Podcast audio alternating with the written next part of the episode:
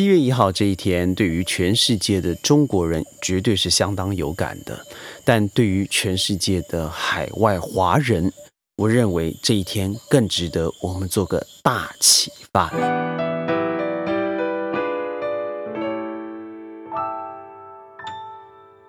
欢迎各位加入今天的宣讲会。今天的宣讲会呢，带着一点喜庆，同时带了更多的自然。在一个月前，我们移师到了 Plantation，开始进行部分的录音。因为整个大吉隆坡地区完全的进入了 EMCO（Enhanced Movement Control Order），也就是我所说的 MCO 四点零。嗯，在这个时期之内呢，早上八点到晚上八点是不能够移动的。政府除了大规模的开始进行一系列的注册现在包含了考试的学员可以注册，包含在呃本地读书的国际学生，父母也都已经开始陆续进入接种的名列之中了。但是还是蛮严峻的。我今天看到七月二十三号的东京奥运，但东京市区的确诊率昨天达到了六百七十二呢。对于这一切，还有刚刚完成的欧洲呃足球。非呃十一个国家进行嘛，但最后的总决赛将会在英国，然后让一半的球员入场。我个人感觉到是非常悲观的。好，当然这不是我今天所要提的主题，我提的是中国共产党一百年的党庆。这对我们有什么真正的意义呢？各位想想看，一百年的今天，你会想象一百年后的今天会是这样子的一个状况吗？现在的世界上，可以与美国强权所之比拟的，大概只剩下一个，那就是中国。对你说，哎，我不是中国人，我可能是马来西亚华人、新加坡华人、台湾华人，那为什么我要为一个政党去庆祝？各位不妨想想，全世界有哪一个政党在存活一百年之后，还是如此让你的人民富足脱贫？自由的进出，他可以很快乐，很想要回到家，把这里当做一个安身立命的天堂。看看古巴，看看北韩，看看曾经的东欧、苏联，看看现在的非洲。即使很多自诩以民主为号召的地方，可能人心是向北的。中国共产党在这个共产党的体制之下，我认为它是只有唯一一个啊，在享有一百年的历史，而人民居然达到现在世界难以抗衡的高度。我不能说中国现在达到了历史上三千八百年来的一个最富足、最富强的时刻，我不认为，但却是一个在近代史。最难能可贵的一个高度了。想想看，疫情，我刚才所提到的，所谓在民主的国家得到的真正回应是什么？在疫情之下，人人平等。而美国三亿到四亿的人数，死亡破六十万；英国刚刚准备要解封，而现在变成 reclose。没有人想过说解封有这么困难，但是因为每个人驾着民主与自由之名，口罩都不戴了。昨天刚结束的欧洲杯，哇！我看到那个每个人互相的拥抱，口罩也没有携带，那种唾液在空气之中的传播。虽然主办单位说结束以后大概有四千件左右。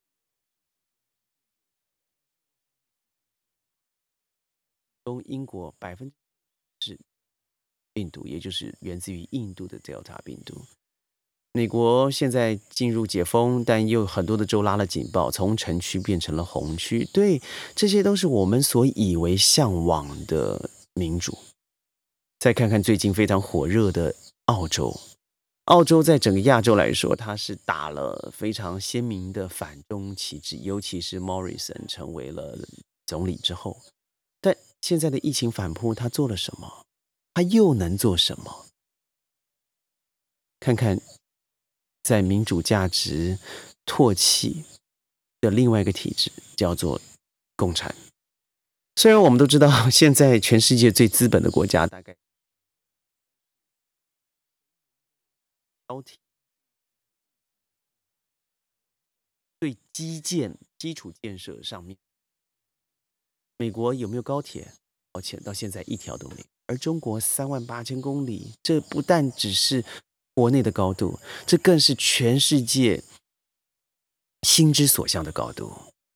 中国在短短的一九八零年改革开放之后，乃至今日，当然它有没有错误？有，我们可以看看一九五九年到一九六二年大跃进、大饥荒所造成的错误，所以我们离苦难还不远。但在这么短的时间之内，可以经由所有的错误、挫折、打压站起来，我想或许只有中国共产党了。一开始的陈独秀和李大钊啊，我觉得他们从来或许没有想过，在列强列强侵入之后的中国，而乃至于一百年后的今天，他会从原来的第一次全国代表大会上海发租界嘛啊，我还记得那个地址是望志路一百零六号开始开幕，到了今天，我们不能说脱贫成功，我真的不认为这个脱贫的帽子被摘了，但是真的往一个正确的路上行走，不是吗？中国共产党成立了以后，集中力量在领导工人运动上面，而很多时候他必须要和中国国民党来做合作。我提到国民党这三个字，我更有感，因为我真的认为全世界最国民党的一个党派就是中国共产党。怎么说？好讽刺啊！我所所说的国民党，并不是台湾的国民党，而是一个党派具有党、人民还有民众。国家，那大概真的只有中国共产党。他把三个党、国、民绑在一起，嗯，他会不会有很多的负面的弊端？当然有，譬如说，在习近平先生上台之前，甚至到现在，可能都还一直延伸下去。而 在之前到了现在这段时间，所打的老虎，在地上。地方上面所经营的共产人脉，乃至于现在全世界的独角兽公司、新创公司，我举个例好了。我在二十年前出国的时候，我会想去日本，因为只有个原因，并不是它的文化、它的电器。我想去看爱华、三洋、呃，Toshiba，啊，那时候的 National，我觉得它代表一种新的科技的。呃，在跨领域上面的一个综合成就的好国家，所以我很喜欢去它的永斗巴西 Big Camera。但你你会发现，最近的五六年开始，我对于这种感觉已经完全消失了，甚至它的嗯相机事业，最近的消息是尼康尼康开始不在国内生产镜头，而 Olympus 在三年前已经倒闭了。那这些新创已经不再是我所以前。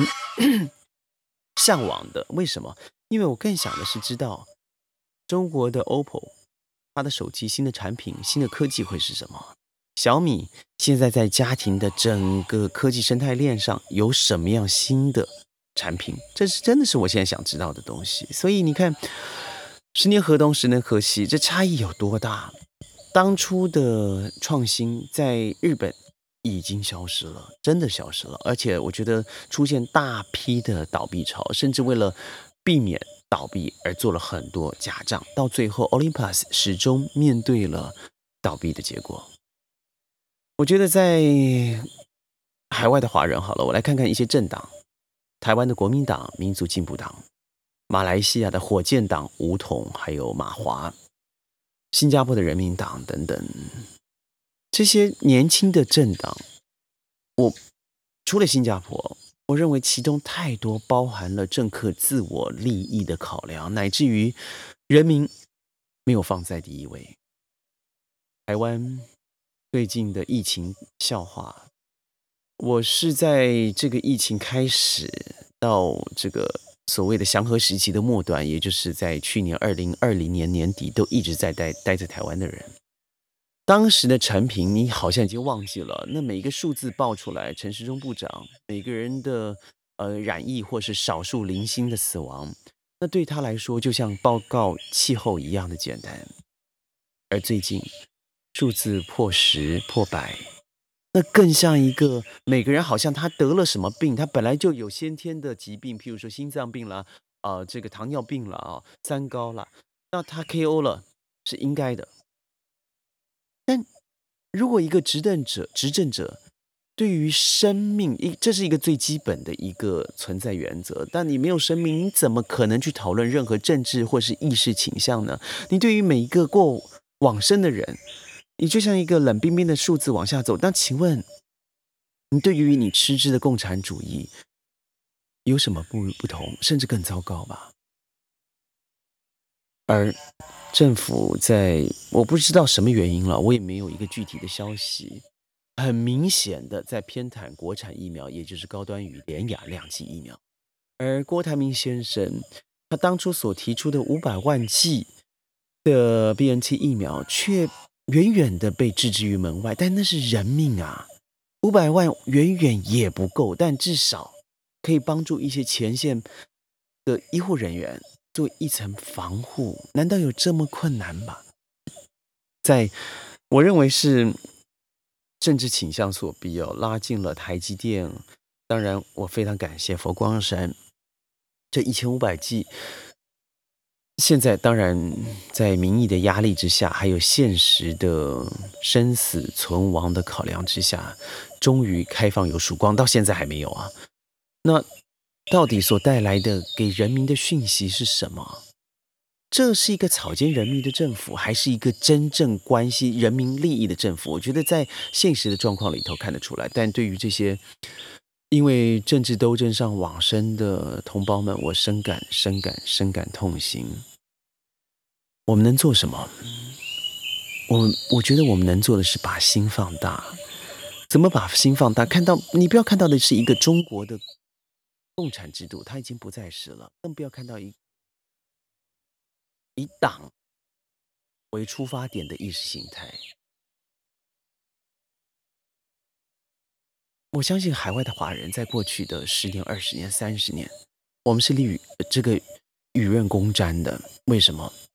当中国共产党、中国乃至于华人的壮大，那是对于在海外的华人里头，我觉得我说话开始有自信了，我开始可以立定脚跟，告诉别人中文是非常重要的。而剑桥大学也的确做了研究，二零五零年甚至二零四三年，中文就会是全世界最重要的第二语言，也就是取代我们现在的英文。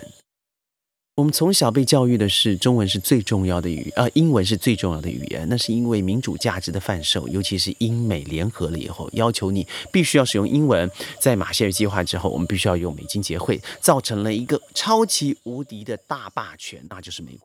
而美国的四十年之间，它的炮弹没有一年没有落到任何一个其他人的国土。